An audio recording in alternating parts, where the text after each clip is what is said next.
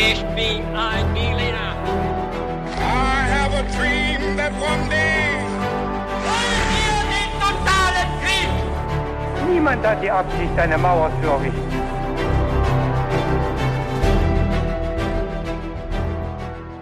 Hallo zusammen und willkommen zurück zu einer neuen Folge bei His2Go.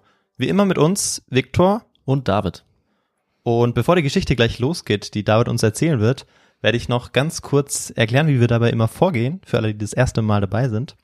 Und zwar ist es so, dass immer einer die Geschichte vorbereitet und dann auch erzählt und der andere hat keine Ahnung, worum es in dieser Geschichte gehen wird, bekommt aber am Anfang ein paar ganz knifflige Fragen gestellt und dann wird sein Vorwissen ein bisschen auf die Probe gestellt und natürlich auch euer Vorwissen, dann könnt ihr ein bisschen mitraten.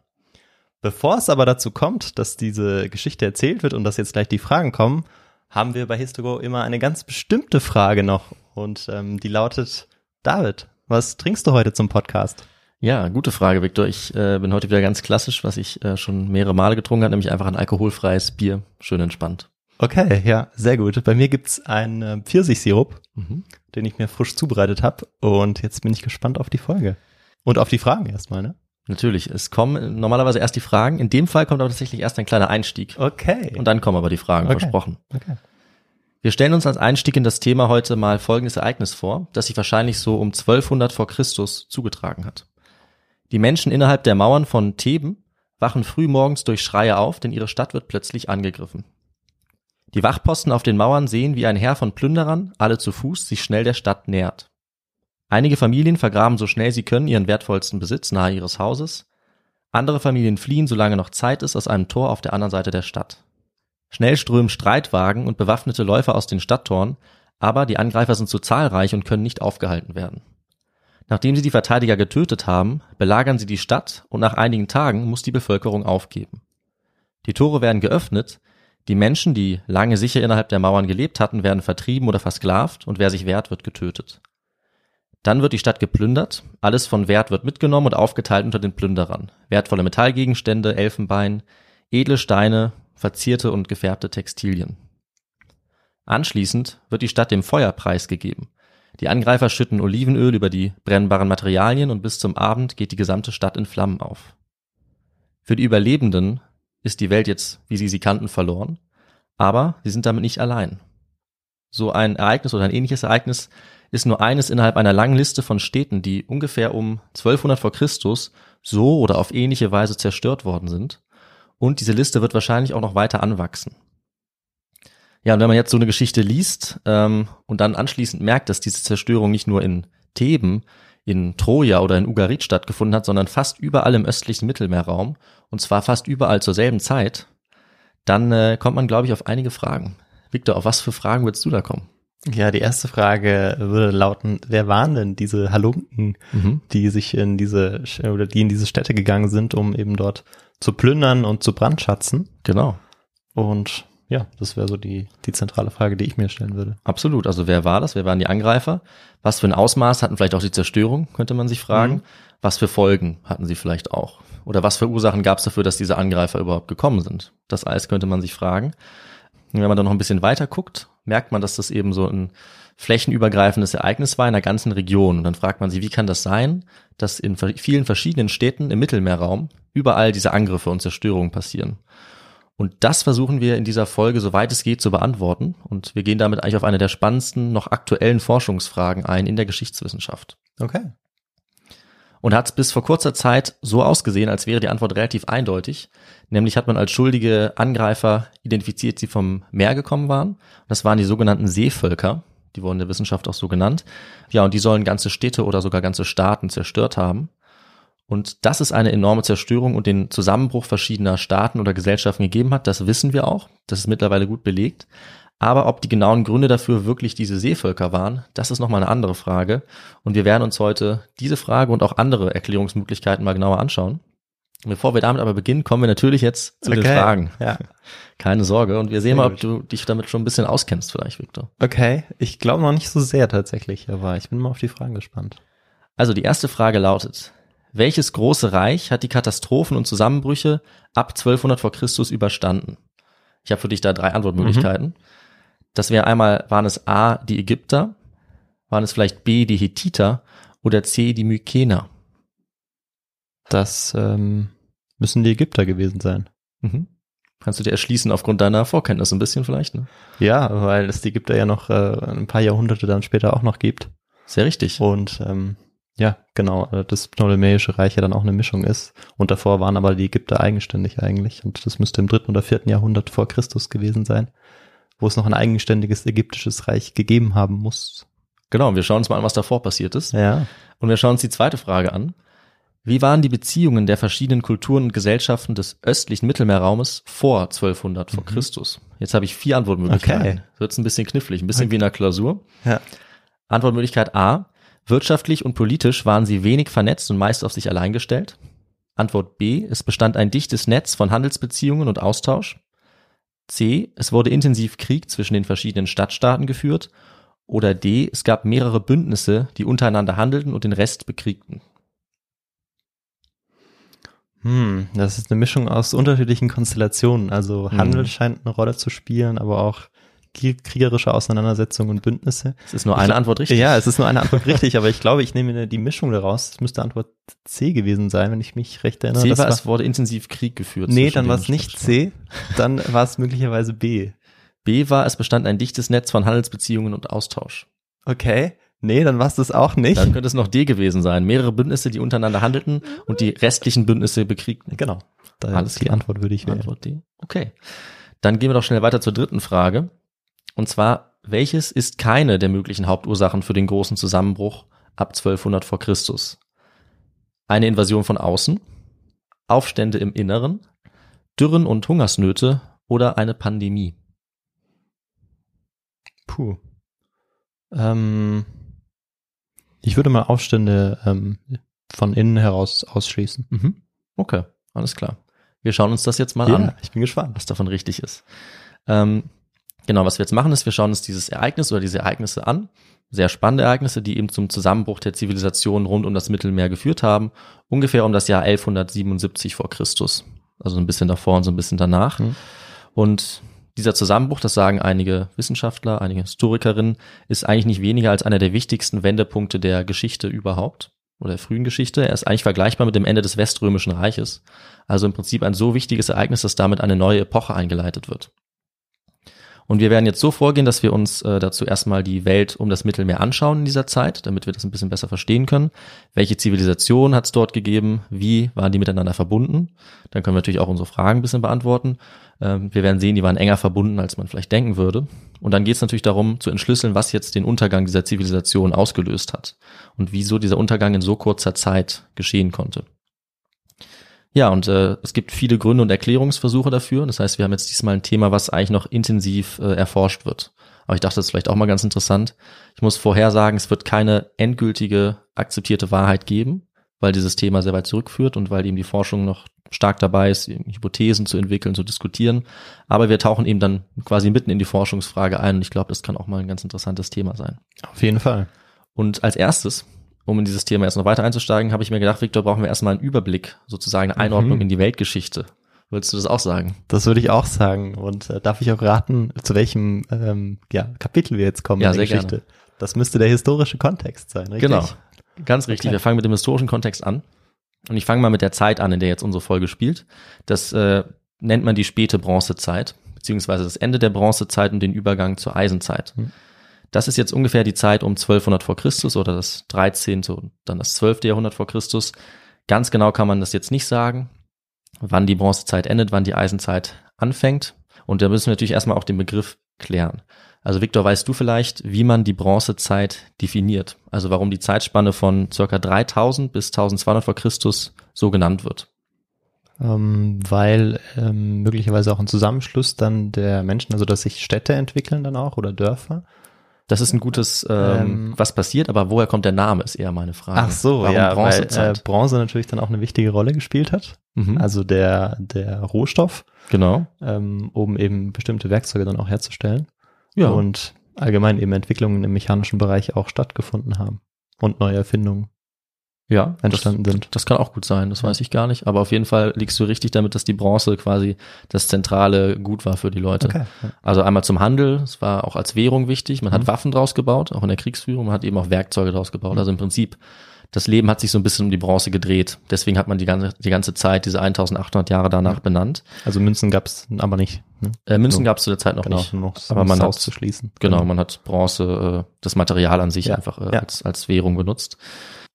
Und wie du schon richtig gesagt hast, haben sich in dieser Bronzezeit dann auch äh, größere Gesellschaften, Zivilisationen oder auch Kulturen rausgebildet, die eben durch diesen Handel sich dann auch vergrößern konnten und die sehr, ähm, sehr dichte Beziehungen aufgebaut haben, auch zu ihren Nachbarn. Und wichtig ist eben auch, dass man sich zu dieser Zeit dann das Know-how angeeignet hat, wie man Bronze herstellt. Das heißt, man ähm, kann es nicht einfach so ausbuddeln, sondern man muss Kupfer und Zinn haben. Und wenn man das beides dann äh, schmilzt und sozusagen vereint, dann entsteht erst die Bronze als Legierung aus diesen zwei Materialien. Ja, und das konnte man eben leicht transportieren. Man konnte, wie gesagt, damit zahlen. Man konnte auch Schwerter daraus herstellen.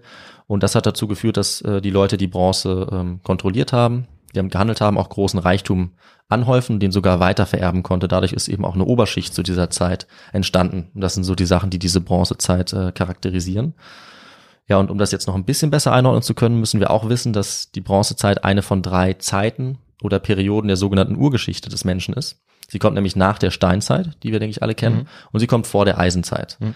Und ich denke, jetzt kann man sich auch schon denken, die anderen beiden Namen kommen eben auch immer von dem Material, was damals am wichtigsten war. Also in der Steinzeit eben der Stein, aus dem Werkzeuge und Waffen gefertigt wurden und die Bronze wurde dann in der Eisenzeit vom Eisen abge, abgelöst als wichtigstes Material. Ja, nachdem wir das jetzt geklärt haben, würde ich sagen, wir schauen uns mal das Wo noch ein bisschen genauer an, nachdem wir das Wann geklärt haben. Also wir gucken uns an, wie es im östlichen Mittelmeerraum um 1200 vor Christus so ausgesehen hat. Okay, ja. Ja, da waren wir bisher noch nicht. Und es sah auch ganz anders aus als in einer unserer letzten Folgen über die sieben Weltwunder. Mhm. Also da hat sich einiges getan in vielen hundert Jahren. Damals, äh, dann zur Zeit der sieben Weltwunder, da war ja die Welt ja im Prinzip die hellenistische Welt im Mittelmeerraum, also von den Griechen dominiert. Ähm, und die Griechen sind auch dieses Mal wieder wichtig, aber sie heißen anders. Es wird um eine andere Kultur gehen. Und äh, ich würde sagen, wir fangen da mal an, Okay. nämlich im heutigen Griechenland. Weißt du ähm, um 1200 vor Christus, wie die Kultur hieß, die äh, den griechischen Raum so dominiert hat? Ähm, ich ich glaube, ich weiß es nicht. Also die, Etrusker sind, glaube ich. Das ist äh, Italien. Genau, von Italien und in, also wahrscheinlich, wenn du es sagst, dann äh, fällt es mir wieder ein, aber nee, ich, ich weiß es jetzt nicht. Ja, vielleicht hast du schon mal von den Minoern oder den Mykenern gehört. Ja, den, die Mykener ja, die Minoa tatsächlich noch nicht. Das ist gut, weil es sind die Mykener, die für uns wichtig sind. Okay. Aber man muss trotzdem auch die Minoa kurz erwähnen. Ja. Das ist eigentlich ganz Okay. einfach. Also die erste große Kultur auf der Insel Kreta, das waren die Minoer oder die minoische Kultur, die gibt's schon seit dem dritten Jahrtausend vor Christus.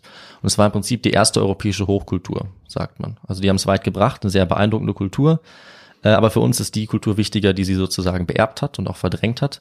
Und das war eben äh, die mykenische Kultur, eine andere griechische Kultur. Und der Name dieser mykenischen Kultur, der stammt einfach von der Stadt Mykene. Die wurde als erstes ausgegraben und war wahrscheinlich die wichtigste äh, Stadt innerhalb dieses mykenischen Kulturkreises. Und diese Mykener, die haben sich im Laufe des zweiten Jahrtausends vor Christus erstmal auf dem griechischen Festland ausgebreitet. Und dann sind sie so bis 1400 auch nach Kreta gekommen und haben da die minoische Kultur verdrängt. Und das war ganz wichtig, weil äh, Kreta sehr wichtig war für die Handelsrouten nach Ägypten oder in den Nahen Osten. Dadurch konnten sie dann noch mächtiger werden und zu einem richtigen Großreich aufsteigen. Mhm. Und äh, nachdem dann eben Kreta erobert worden war von dieser mykenischen Kultur, gab es die Blütezeit ungefähr von 1400 bis 1200 äh, in der Region des heutigen Griechenlandes. Ja, und dann um 1200, das habe ich ja schon angedeutet, ist tatsächlich diese Kultur komplett zusammengebrochen Okay. der ja. Mykener. Die Herrschaft ähm, ja, hat sich aufgelöst. Und dafür interessieren wir uns jetzt natürlich, was aus diesen Mykenern geworden ist, die zu diesen, ja, vielleicht zu den prominentesten Opfern dieses Zusammenbruchs gehören.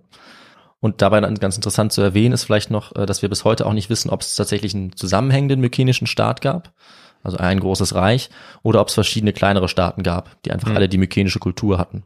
Das können wir tatsächlich noch nicht beantworten. Aber wir wissen, es gab in Griechenland einige mächtige mykenische Zentren und die waren auch auf eine charakteristische Art und Weise organisiert. Weißt du, wie die aufgebaut waren, Viktor, diese kleinen Staaten? Ähm, ja, vielleicht ist es so ein ähnlich aufgebaut, vielleicht wie, wie die Polis dann in Griechenland, so eine Art Stadtstaaten. Und ähm, dann gab es möglicherweise einen Rat Mhm. ähm, der obersten Könnte man vermuten. Herren, die dann darüber entschieden haben, wie äh, regiert wird, ähm, ja, wie Recht gesprochen wird. Genau. Soweit war es tatsächlich noch nicht. okay. Ähm, also es war alles eine Monarchie zu dieser Zeit. Davon Ah, okay. geht man aus. Und das Entscheidende war dabei das, was äh, durch diese Monarchie im Mittelpunkt stand, nämlich ein Palast. Okay. Also diese kleinen Staaten waren so aufgebaut als Palastzentren. Man spricht auch von einer Palastkultur, also tatsächlich doch auch anders, als man es dann später in der klassischen Antike sieht. Okay, ja. Ähm, dabei war eben der Palast der Mittelpunkt so eines kleinen Staates und dort wurde der ganze Handel abgewickelt. Das war das wirtschaftliche Zentrum, das Verwaltungszentrum. Es hatte auch schon eine eigene Schrift. Linear B nennt man die für die Mykener. Und dort saß auch eine Art König, vermutlich. Und solche Palastzentren gab es in Mykene, Theben oder auch schon in Athen. Ähm, Aber wir wissen nicht, ob die sozusagen zu einem Reich gehört haben oder Genau. ob das unterschiedliche Reiche waren. genau. Weil wenn sie zu einem Reich gehört hätten, dann wäre das schon sehr, sehr eindrucksvoll. Also, dass Ja. man schon in dieser Zeit so ein Riesengebiet ähm, verwalten kann. Mit Absolut. den Möglichkeiten, die man damals auch nur hatte. Also noch weniger Möglichkeiten Ja. als Alexander später zum Beispiel. Oder Genau. natürlich dann die Römer. Wäre erstaunlich. Also, Ja, warte Aber- mal ab. Es ist nicht das einzige große Okay. Reich, was es zu dieser Zeit schon gab. Also Ja. es äh, deutet doch einiges darauf hin, dass es tatsächlich so war. okay. Zum Beispiel durch die Schrift, die die eben schon hatten. Das ermöglicht solche Sachen ja zum Beispiel. Ja. Natürlich eine gemeinsame Kultur, die es auf jeden Fall gab. Mhm. Ähm, ja, und diese Palastzentren, die sind dann in Griechenland eben alle untergegangen. Deswegen kennen wir die ja nicht mehr dann auch aus der klassischen Antike, als dann die Poleis entstehen. Und das war um die Zeit ab 1200. Und äh, ja, das ist schon damals sehr überraschend gewesen, als bei Ausgrabungen dann zum ersten Mal klar geworden ist, ähm, dass sehr viele Palastzentren irgendwie auf dieselbe Art und Weise untergegangen sind, nämlich Mhm. durch Feuer und Zerstörung. Und man hat sich gefragt, eigentlich war die mykenische Kultur sehr stabil. Wie kann es sein, dass das äh, alles zur selben Zeit passiert? Ja, und dann kann man eben feststellen, dass nicht nur die mykenische Kultur mit ihren Palästen in kurzer Zeit untergegangen ist, sondern dass etwas ganz Ähnliches auch anderen Kulturen im Mittelmeerraum passiert ist. Und äh, dann stellt man sich natürlich die Frage, wie diese Zusammenbrüche zusammenhängen. Und ob sie zusammenhängen. Aber sie scheinen zusammenzuhängen. Ob sie zusammenhängen, könnte man sich auch fragen, das stimmt. Und man könnte sich fragen, was so starke Auswirkungen hat, Ja, dass ja. diese ganze Region äh, verwüstet wird. Und dafür schauen wir uns noch ein anderes Reich an, was ich gerade schon angedeutet habe, was äh, sogar noch größer war wahrscheinlich, dem Ausmaß nach. Und das waren die Hethiter. Mhm. Die kamen ja auch in einer Frage schon vor. Die haben sich in Zentralanatolien angesiedelt, also die heutige Türkei. Und äh, diese Hethiter waren zu der Zeit sehr mächtig. Sie tauchen auch in der Bibel auf. Vielleicht Mhm. kommt daher Ja. der Name einmal bekannt vor. Und sie waren im Prinzip als Großmacht auf einer Stufe mit den Ägyptern. Also die standen denen eigentlich in nichts nach. Sie waren einflussreich auch als viele kleinere Staaten wie die Babylonier oder die Zyprer oder auch die Assyrer. Und geschafft haben sie das durch eine geschickte Mischung aus Diplomatie, Drohungen, Krieg und eben auch Handel, der für alle zu der Zeit sehr wichtig war. Und äh, die Archäologie zeigt uns, wie weit verzweigt ihre Kontakte auch waren, weil man nämlich die Waren aus dem Reich der Hethiter überall im Mittelmeerraum entdeckt hat in dieser Zeit. Also es fast, du, du gräbst irgendwo eine Stadt aus, dann liegt da eine Vase aus dem Reich der Hethiter. Also das ist ziemlich eindeutig. Ähm, und dazu hat natürlich gehört, dass sie eben auch dann das wichtige Bronze und später Eisen dann auch als Material ähm, gehandelt haben und dadurch auch äh, sehr viel Macht hatten. Sie waren aber auch militärisch sehr stark. Sie hatten einige Vasallenstaaten unter sich und äh, hätten sogar fast die Ägypter besiegt in einer sehr großen Schlacht, die anscheinend unentschieden ausgegangen ist. Und die dazu geführt hat, als kleinen äh, Nebenfakt, dass äh, die Ägypter und die Hethiter den ersten bekannten Friedensvertrag der Geschichte aufgesetzt haben. Okay. 1274 vor Christus. 1274 vor Christus, der erste Friedensvertrag. Und hatte der einen bestimmten Namen? Äh, ja, das ist eine gute Frage, aber soweit ich weiß, nennt man den einfach äh, ägyptisch-hethitischen Friedensvertrag. Okay. Der ist jetzt nicht nach dem Ort benannt. Äh, Ja. Aber damit man einfach noch einen Namen damit Ja. mit diesem ersten Friedensvertrag assoziieren Ja, kann. genau, kann man, der hat eine eigene Wikipedia-Seite. Kann man, Okay. kann man nachgucken. Genau. Die Hethiter waren eben, wie ich es schon angedeutet habe, eine sehr blühende, sehr fortschrittliche Kultur. Äh, Also mindestens genauso beeindruckend wie die mykenische Kultur. Aber sie ist eben auch mindestens genauso schnell untergegangen. Auch wieder in ziemlich kurzer Zeit, ab 1200 vor Christus. Und man kann in archäologisch feststellen, dass in kurzer Folge viele der hethitischen Städte verlassen oder zerstört wurden. Und man fragt sich natürlich, warum? Warum? Dazu werden wir auch gleich noch kommen. Aber wir müssen sagen, bei den Hethitern und bei Mykene ist noch lange nicht Schluss. Also die Mhm. Zerstörung äh, war noch weitreichender. Und wir gehen als nächstes nach Ägypten. Auch Ägypten wurde von mehreren Katastrophen heimgesucht zu dieser Zeit.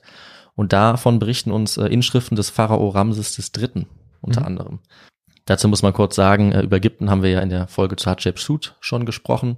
Und die Zeit Hatschepsuts liegt auch nicht allzu lang zurück. Ungefähr 250 Jahre vor diesen Ereignissen jetzt. Deswegen gehe ich mal nicht genauer auf Ägypten ein. Das kann man sich in der Folge nochmal anhören.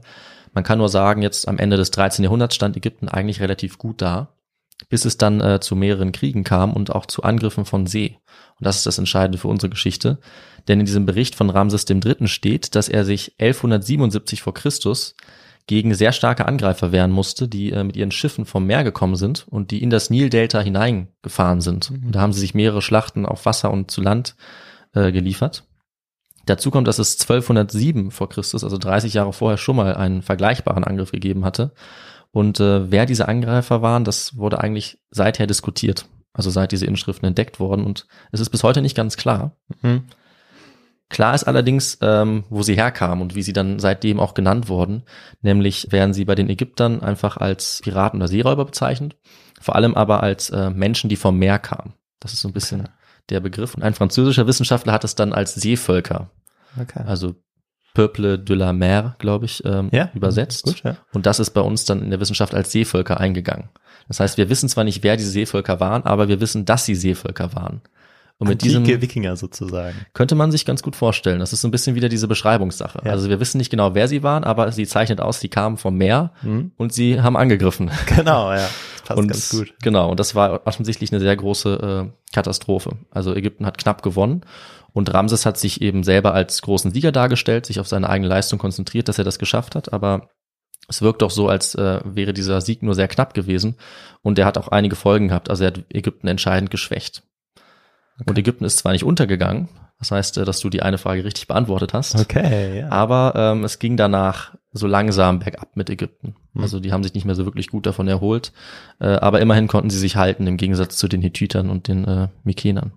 Ja, und so leben, soweit ich weiß, noch 800 Jahre lang. Also Genau, ja. Das stimmt, aber sie wurden zum Beispiel aus den Gebieten äh, langsam verdrängt, die sie vorher Ja, eigentlich okay, fast bis zur ja. heutigen Türkei hatten. okay, ja. Also es gab ja. dann schon äh, Machteinbuße und Mhm. naja, wenn die eine Macht verliert, dann gewinnt natürlich die wieder die andere. Ja. Also das ging dann ein bisschen zu Ungunsten von Ägypten weiter. Und ähm, ja, genauso war es nicht nur dort, sondern auch an vielen kleineren Städten, die zu verschiedenen Reichen gehört haben, auch im Inneren Richtung Mesopotamien. Auch da wurden die äh, größeren Reiche zu dieser Zeit geschwächt. Und ja, ich würde sagen, wir schauen uns jetzt mal an, wer oder was dafür verantwortlich war, nachdem wir so Ja. ein bisschen von diesen Zerstörungen und Katastrophen gehört haben. Du hast uns schon ein bisschen auf die Folter gespannt. Genau. Ja, ja. Würde ich sagen, wir schauen so uns genau. jetzt, wir schauen uns jetzt die Faktoren und Ursachen an, die Mhm. äh, heute in der Forschung diskutiert werden. Und als erste mögliche Ursachen schauen wir uns Erdbeben an. Das ist Okay. ganz interessant. Da bist du vielleicht nicht drauf gekommen. Nee. Äh, aber auf die Idee kommt man natürlich ziemlich schnell, wenn man so eine spätbronzezeitliche Stadt ausgräbt und die sich genauer ansieht, warum die untergegangen ist. Ähm, dann merkt man, dass es eben große Zerstörung gegeben hat, in vielen Fällen zu dieser Zeit. Und dann hat man im Prinzip zwei Optionen. Entweder es war ein Krieg oder es war ein Erdbeben. Das sind so die zwei gängigsten Wege, wie so eine Stadt dann zerstört wurde. Und da muss man dann genauer hinschauen. Und dann können Archäologinnen und Archäologen eigentlich ganz gut herausfinden, was für charakteristische Merkmale es gibt. Wenn sie zum Beispiel ähm, zusammengebrochene oder nachträglich ausgebesserte Wände sehen, Skelette, die äh, zertrümmert wurden durch herabfallende Teile oder umgestürzte Säulen oder Wände, auch in ungewöhnlichen Positionen, dann spricht das dafür, dass es hier ein Erdbeben gegeben hat. Das kann man sich ja dann vorstellen. Und wenn man jetzt von einem Krieg ausgehen würde, dann müsste man dafür eben ähm, ja andere Anhaltspunkte finden, wie zum Beispiel verschiedene Waffen oder Pfeilspitzen, die oft dann in den Gebäuden noch stecken, die man dann noch nachweisen kann. Ähm, und so lässt sich ganz gut feststellen, ob es jetzt ein Erdbeben war oder eine kriegerische, kriegerische Handlung. Ja. Und vor allem zu dieser Zeit ähm, kann man ja kriegerische Handlung zum Teil vielleicht auch eher, also bei manchen Dingen äh, eher ausschließen, weil ja sowas wie Katapulte oder andere ähm, Geräte oder Waffen eher noch gar nicht entwickelt worden waren. Das heißt eben Geräte oder Waffen, die so große Schäden angerichtet hätten, gab es wahrscheinlich zu diesem Zeitpunkt gar nicht in diesem Das Umfang. ist ein guter Punkt. Äh, da habe ich gar nicht weiter drüber nachgedacht, aber das stimmt, ja. Also mit sowas hat man, glaube ich, noch keine Kriegsführung gemacht. Die Leute haben eher auf Streitwagen gekämpft und so als, Genau. als Läufer zu Fuß, äh, aber die haben keine Städte irgendwie bombardiert mit Katapulten, das stimmt, ja. Genau. Aber wenn jetzt eben in den Straßen der Stadt Skelette liegen und daneben sind vielleicht Speerspitzen oder Pfeilspitzen, dann deutet es darauf hin, dass eine Stadt äh, im Kampf zerstört Ja. wurde. Ja. Die Frage ist natürlich dann von wem. Natürlich. Das ist äh, dann wieder die Schwierigkeit. Ähm, ja, und das haben die Leute aber auf jeden Fall untersucht. Und zunächst mal haben sie herausgefunden, dass äh, sowohl in Griechenland als auch im weiteren östlichen Mittelmeerraum eine ganze Reihe von Erdbeben stattgefunden hat. Und zwar so in der Zeit zwischen 1225 und 1175 vor Christus. Also so in ungefähr 50 Jahren. Und ähm, die sind alle aufeinander gefolgt und in dieser ganzen Zeit gab es immer wieder Erdbeben. Das heißt, die Leute konnten sich kaum erholen von diesem sogenannten Erdbebensturm. Also auf Englisch tatsächlich Earthquake Storm genannt. Das ist ein Phänomen, was manchmal auftritt, wenn es zu so einer seismischen Aktivität über Jahre hinweg kommt und dann entsteht tatsächlich ein Erdbeben nach dem nächsten. Das hört eine lange Zeit nicht auf, bis dann der verantwortliche Druck sozusagen wieder nachlässt. Und das kann man eben nachweisen tatsächlich durch äh, Untersuchungen, dass das tatsächlich passiert ist in dieser Region ums Mittelmeer. Und ähm, ja, das war dann wahrscheinlich in vielen Städten tatsächlich so, also in Mykene, Theben, Troja, Ugarit oder auch Zypern, da hat es solche Erdbeben gegeben und man hat überall in diesen Städten dann Opfer von Erdbeben entdecken können. Mhm. Also wie ich es gesagt habe, Skelette von Menschen, die eindeutig durch herabfallende Trümmer getötet wurden, zerstörte Gebäude. Und das hat ganz insgesamt dann zu enormen Zerstörungen in diesem ganzen Mittelmeerraum geführt. Das wissen wir schon mal.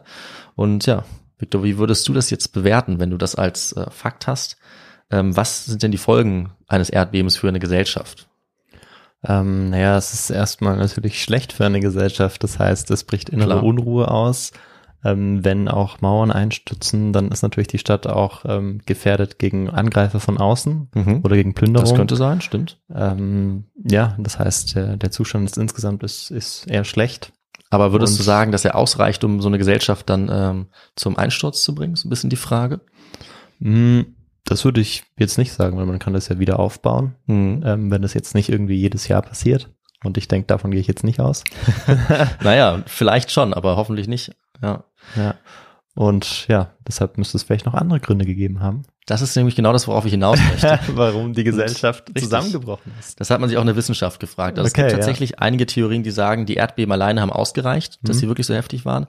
Aber der Konsens in der Wissenschaft ist eigentlich, wie du es gesagt hast, ein Erdbeben alleine oder auch mehrere sind sicherlich verheerend, aber sie reichen nicht aus, um eine ganze Zivilisation zum Einsturz zu bringen, weil die Leute können sich wieder erholen. Ja, die können ja das wieder aufbauen. Aber was ist, wenn natürlich noch ein weiterer Grund dazukommt zur selben Mhm. Zeit? Dann wird das Ganze noch äh, schwieriger. Mhm. Oder wenn es sogar mehrere Gründe sind. Okay, okay. Und deswegen schauen wir uns jetzt noch eine weitere Erklärung Ja, an. Äh, möchtest du vielleicht einen Tipp abgeben, was ähm, noch passieren könnte? Ähm, du hattest ja an, am Anfang ein paar Antwortmöglichkeiten gegeben. Genau. Da gab es unter anderem auch eben ähm, ja, Feinde von außen Mhm. oder, oder so Beutezüge und auch innere Aufstände. Das hatte ich zwar ausgeschlossen, aber Mhm. ähm, das scheint mir durchaus auch jetzt sehr plausibel. Ja. Ähm, ja, deshalb würde ich die beiden Sachen jetzt noch erwähnen. Aber ich bin gespannt, was, was du jetzt äh, erzählen wirst. Wir machen erstmal noch mit einem weiteren Punkt Okay. weiter. Wir kommen aber zu denen noch. Und zwar schauen wir uns erstmal an, was mit dem Klima passiert ist. zu dieser Ah, Zeit. okay.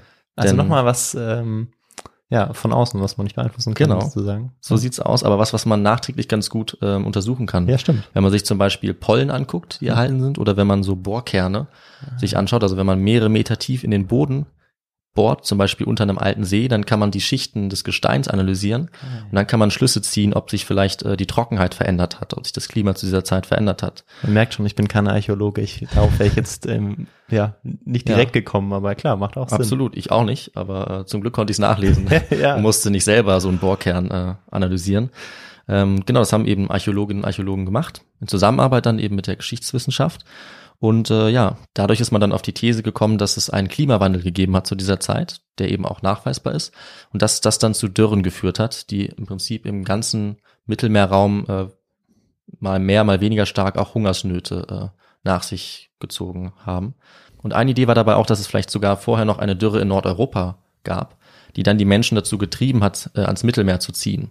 Das heißt, wir wissen noch nicht mal genau, ähm, welche Dürre überhaupt schlimmer war. Weil wenn die Menschen von der einen Region jetzt ans Mittelmeer ziehen, dann verdrängen sie natürlich da wiederum eine andere Bevölkerung, die dann vielleicht auch weiterziehen muss. Das heißt, es könnte eine Art Kettenreaktion auslösen und was die Leute, die dann vertrieben werden, machen, kann man sich vielleicht schon so ein bisschen denken, weil es könnte ja sein, dass die dann wiederum äh, aufs Meer fahren und von dort aus Leute angreifen. Wiederum andere Siedlungen. Das heißt, ähm, dieser Klimawandel könnte einiges ausgelöst haben. Und es könnte dann noch sogar sein, dass das noch über den Mittelmeerraum hinausgeht oder die Ursachen weiter weg liegen.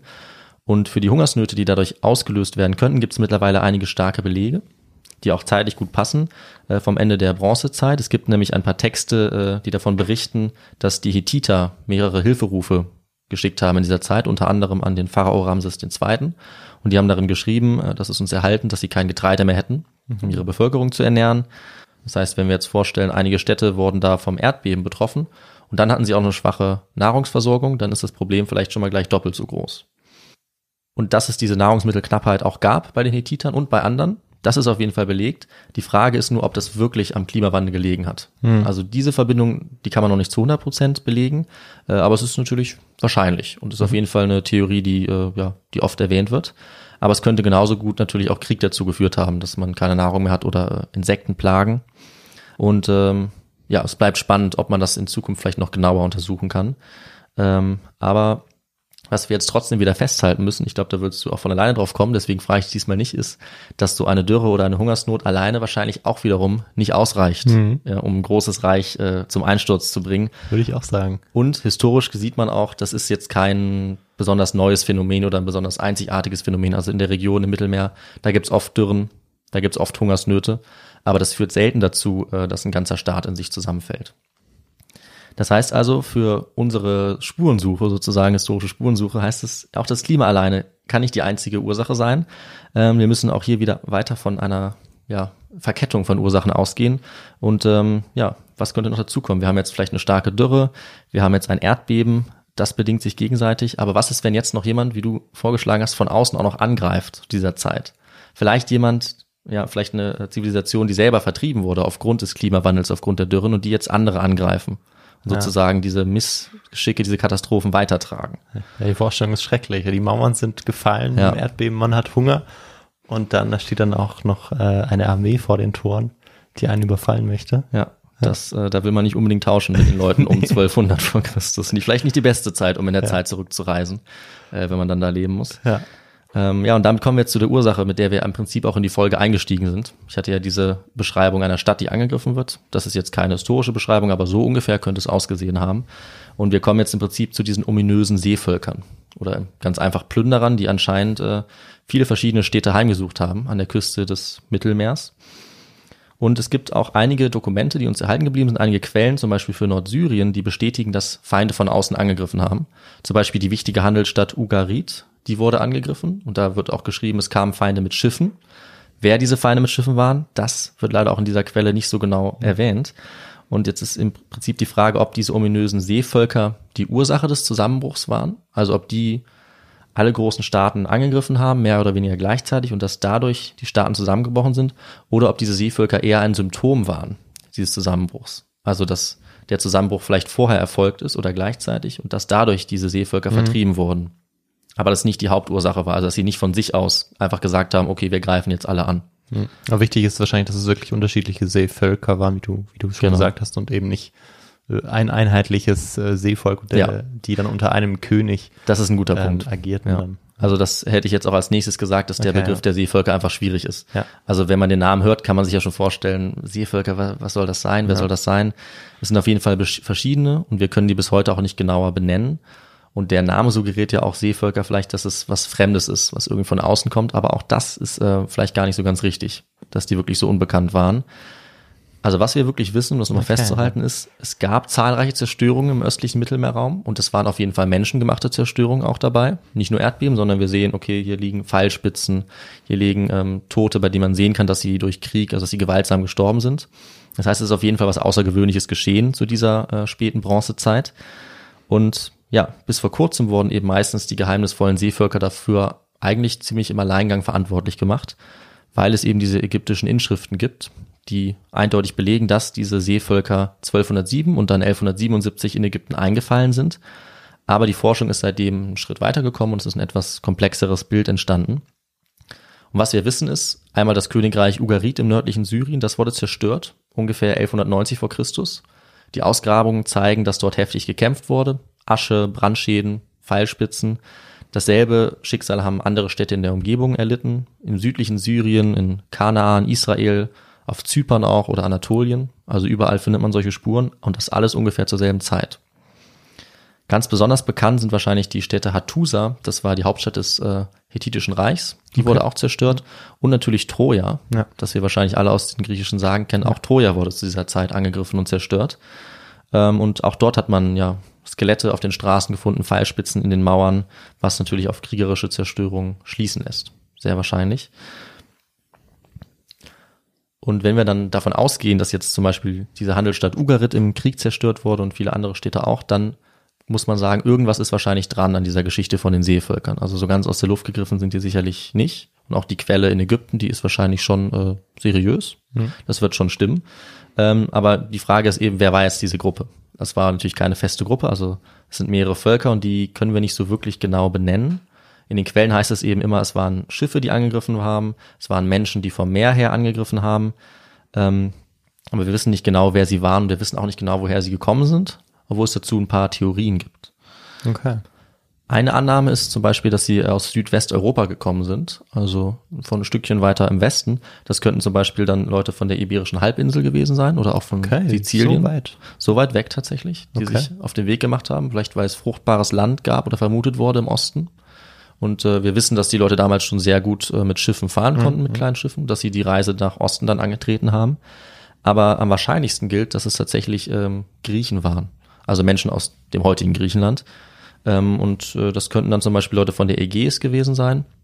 Und das waren dann vermutlich natürlich nicht äh, die Mykener, die in diesen Palastzentren gelebt haben, weil die wurden jetzt zerstört, vielleicht auch durch Angriffe, aber es waren dann eben zum Beispiel die anderen Griechen, die aus verschiedenen Gründen eventuell entweder ja auf Suche nach fruchtbaren Böden oder durch Dürren, durch Hungersnöte vertrieben wurden oder die vielleicht einfach Beute machen wollten und die dann ähm, entweder als einzelne Gruppe oder viel wahrscheinlicher zusammen mit anderen Gruppen gleichzeitig oder in kurzem Abstand dann verschiedene Städte überfallen haben und ganze Reiche vielleicht auch angegriffen haben. Okay, also man versucht schon aber dann auch sozusagen eine geschlossene Gruppe festzumachen, auch wenn man sagt, dass es unterschiedliche Völker gab. Ähm, glaubt man, dass es, dass sie möglicherweise aus einer Region kommen könnten? Weil ich hätte mir gedacht, Mhm. das könnten zum Beispiel auch ähm, aus jeder Gesellschaft Verstoßene sein, die sich dann zusammentun, außerhalb, also Ägypter auch, Ja. ähm, und die dann sozusagen angreifen. Genau. Ähm, Da würde dir die Forschung schon zustimmen. Also, dass es Griechen waren aus dieser Region, das ist so ein bisschen das, was man als besonders wahrscheinlich wahrnimmt. Okay. Aber das ähm, packt man sozusagen zu den anderen Möglichkeiten hinzu. Also ich würde eher davon ausgehen, nach dem, was ich gelesen habe, wir sagen, diese Leute aus der Region Griechenland, die haben angegriffen, aber gleichzeitig haben vielleicht normale Seeräuber aus dem Hittiterreich selber Okay, angegriffen und dann vielleicht Leute aus Ägypten, also ganz wie du sagst. okay. Und dieser Begriff Seevölker, der steht dann eben für alle. Und auch damals zu der Zeit war der vielleicht nicht ganz eindeutig. Ähm, und es ist ja gut möglich, dass es dann zum Beispiel Aufstände gab oder Rebellionen, auch im Inneren, denn auch das ist belegt. Okay. Und dass die gleichzeitig dann auch vielleicht zu den Seevölkern dazugezählt wurden. Ja, das heißt, dass es vielleicht verschiedene Ursachen gab, warum man jetzt ähm, seevölkerartig, sage ich mal, äh, Angriffe gestartet hat. Ja. Ja. Und ähm, was man dazu sagen muss, ist, dass diese Seevölker auch nicht ähm, vielleicht jetzt, wie man sich vorstellt, irgendwie nur Barbaren waren, die nur auf das Plündern und Töten aus waren, sondern die haben sich auch niedergelassen. Also die haben nachweislich auch gesiedelt und die sind auch nicht einfach nur als Krieger losgezogen, sondern es waren oft auch Familien, die äh, geschlossen losgefahren sind und die ein neues Zuhause gesucht haben. Das, genau, das kann ich mir gut vorstellen, ja. Und deswegen denke ich, dass die Wahrheit eher sowas ist, dass verschiedene Sachen zusammengekommen sind. Also wir haben vielleicht Seeräuber, die nur plündern, aber wir haben wiederum Familien, die von einer anderen Region losziehen. Und das alles ungefähr zur selben Zeit, weil eben so eine Verkettung von verschiedenen Umständen zusammenkommt, weil gleichzeitig Erdbeben auftreten, weil gleichzeitig Hungersnöte auftreten. Dann gehen auch äh, so viele sogenannte Seevölker eben auf die Reise und greifen dadurch natürlich dann wieder andere Regionen an. Ja. Ja, und wenn wir uns jetzt fragen, warum sich diese Leute eben neues Zuhause gesucht haben, dann schließt sich so ein bisschen der Kreis. Und ich glaube, es wird langsam dann auch klar, worauf es hinausläuft. Und ich glaube, damit können wir auch ein bisschen zu einem Fazit kommen, was man sich jetzt vielleicht auch schon denken konnte. Also wir haben jetzt so ein bisschen die wichtigsten äh, Gründe diskutiert. Ich habe auch ein paar weggelassen. Es gibt zum Beispiel noch Theorien von einem Vulkanausbruch, der auch wieder für solche Migrationsbewegungen verantwortlich sein könnte. Es können auch Änderungen in der Kriegsführung sein. Aber auf jeden Fall ist die aktuelle Forschungsmeinung, dass aufgrund dieser vielen unklaren Theorien, aufgrund der ganzen Quellen und Nachweise davon ausgegangen werden muss, dass alle diese Faktoren, über die wir geredet haben, zusammen für diesen Kollaps und für diesen Zusammenbruch äh, verantwortlich waren.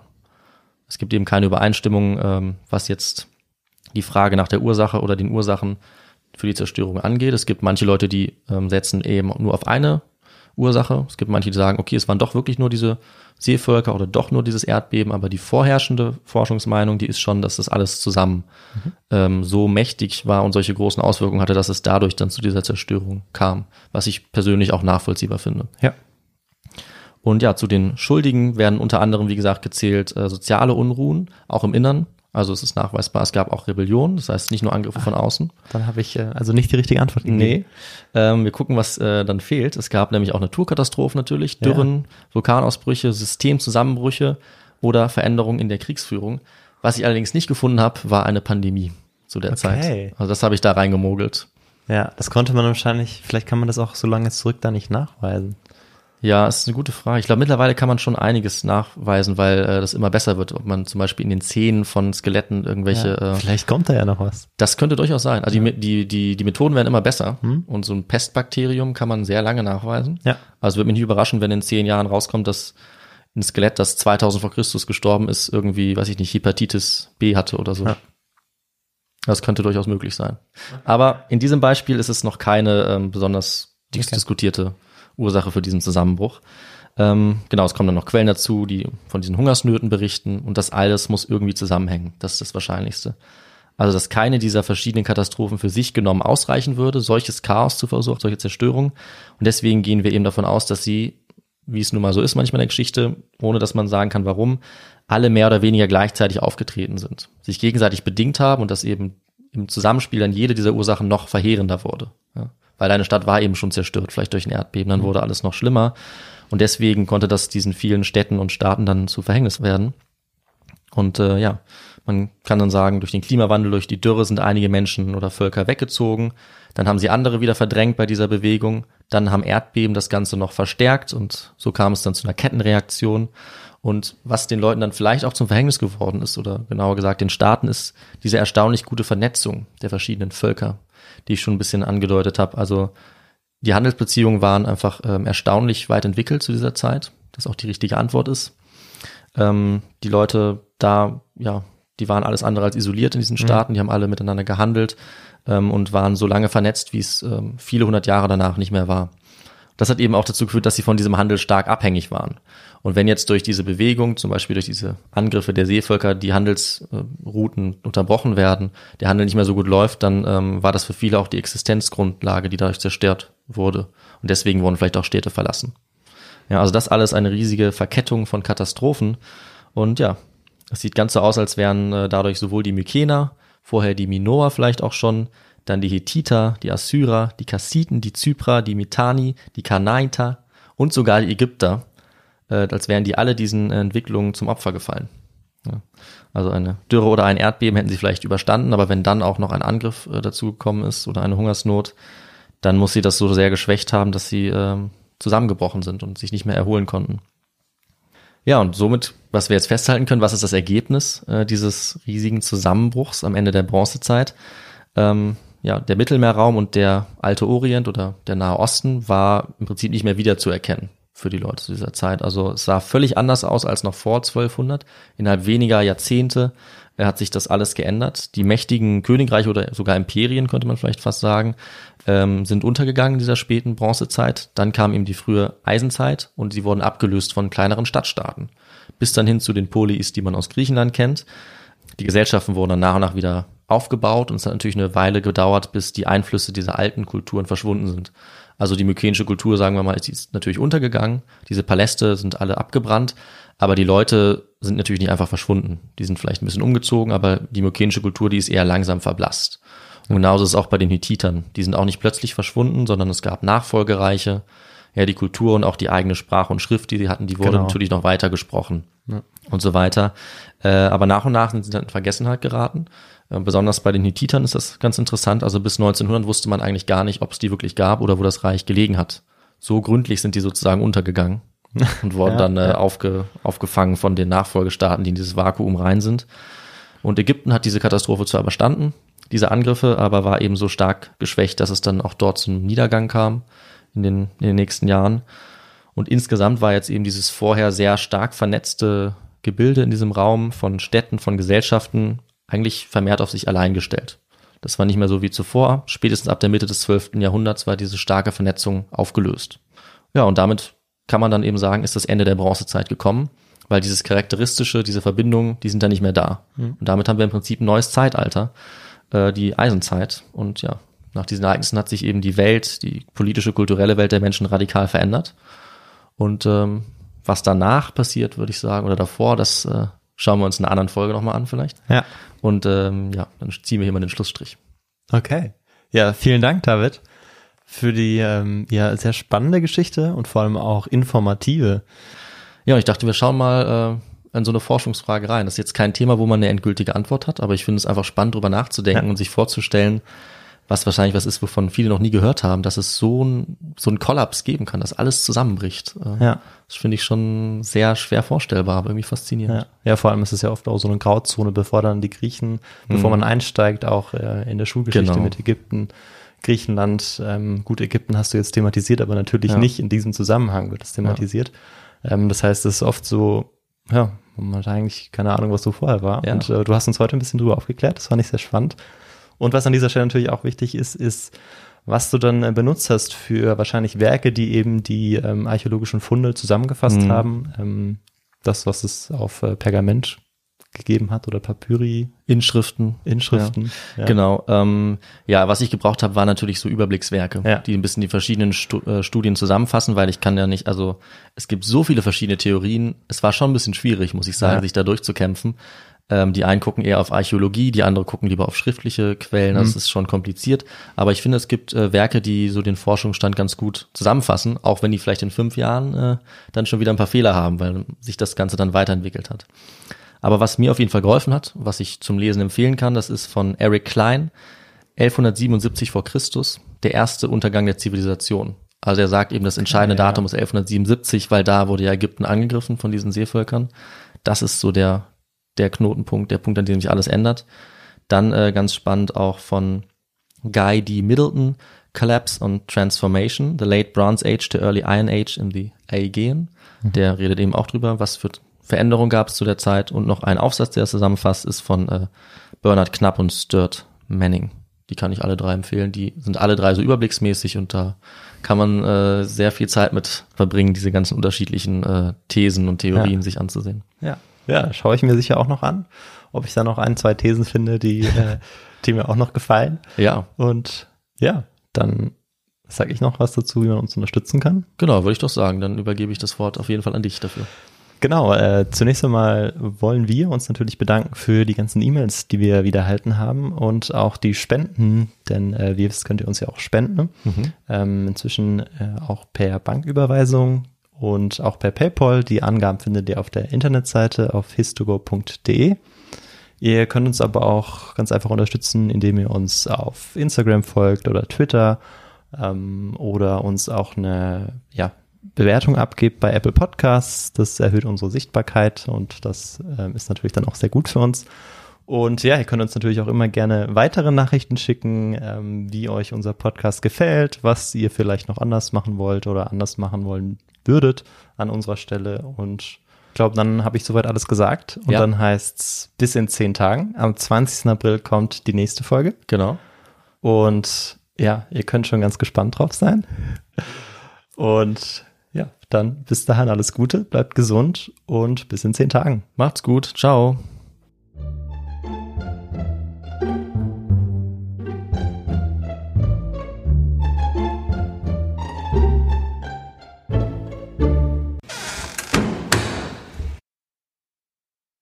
Ähm, und in der Zeit haben sich, wie du auch schon gesagt hast, eben auch äh, Gesellschaften rausgebindelt. In der Zeit haben sich, wie du schon ange... ich fand das gar nicht so lustig. Na gut, machen wir weiter.